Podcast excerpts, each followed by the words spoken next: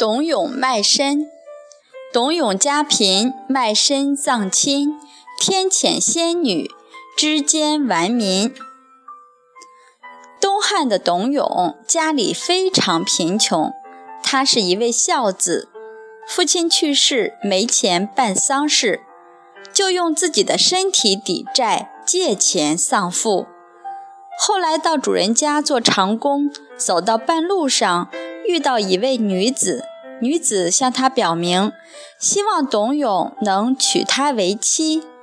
董永深受感动，觉得自己是个穷人，如何能娶妻呢？但是这个女子态度非常诚恳，所以董永也就欣然同意了。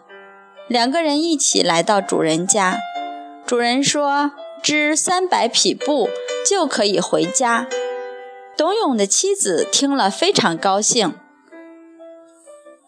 因为她是玉皇大帝派来的织女，所以用一个月的时间就完成了凡人十几年甚至几十年的工作。主人看到非常惊讶，但又不能失信于董永夫妇，于是就叫夫妻两人回家了。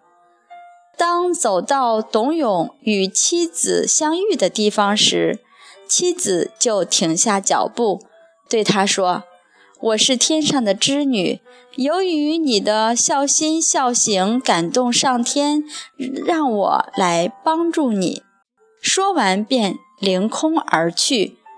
董永这才知道为什么妻子有这么好的手艺。这是董永卖身的故事。下面我们接着来分享丁兰克木。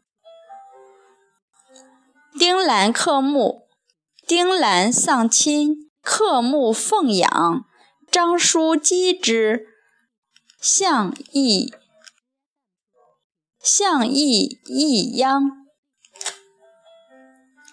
东汉的丁兰是河内郡，也就是现在河南省北部人。年轻时，父母就双双去世。因为思念父母，他用木头刻上自己父母的像，放在家里，当做父母活着一样。每天早晚两次祭拜。有一次，邻人张叔来借东西，丁兰没在家，妻子就在木像前摇一卦，说不借。邻邻这个邻居呢，就打了一下木像，认为迷信。丁兰回来时，发现木像好像生气了。经询问后，他非常生气，就去打了邻人。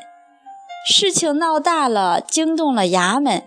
捕快在逮捕丁兰的时候，木像竟然流泪了。捕快看到这种情形，就没有逮捕他。地方官很佩服他的孝行，竟能感动神明，就报到朝廷。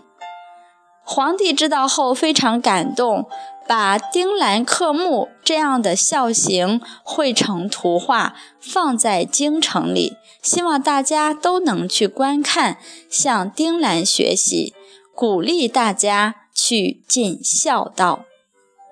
以上就是今天的两个德育故事，感恩大家耐心聆听。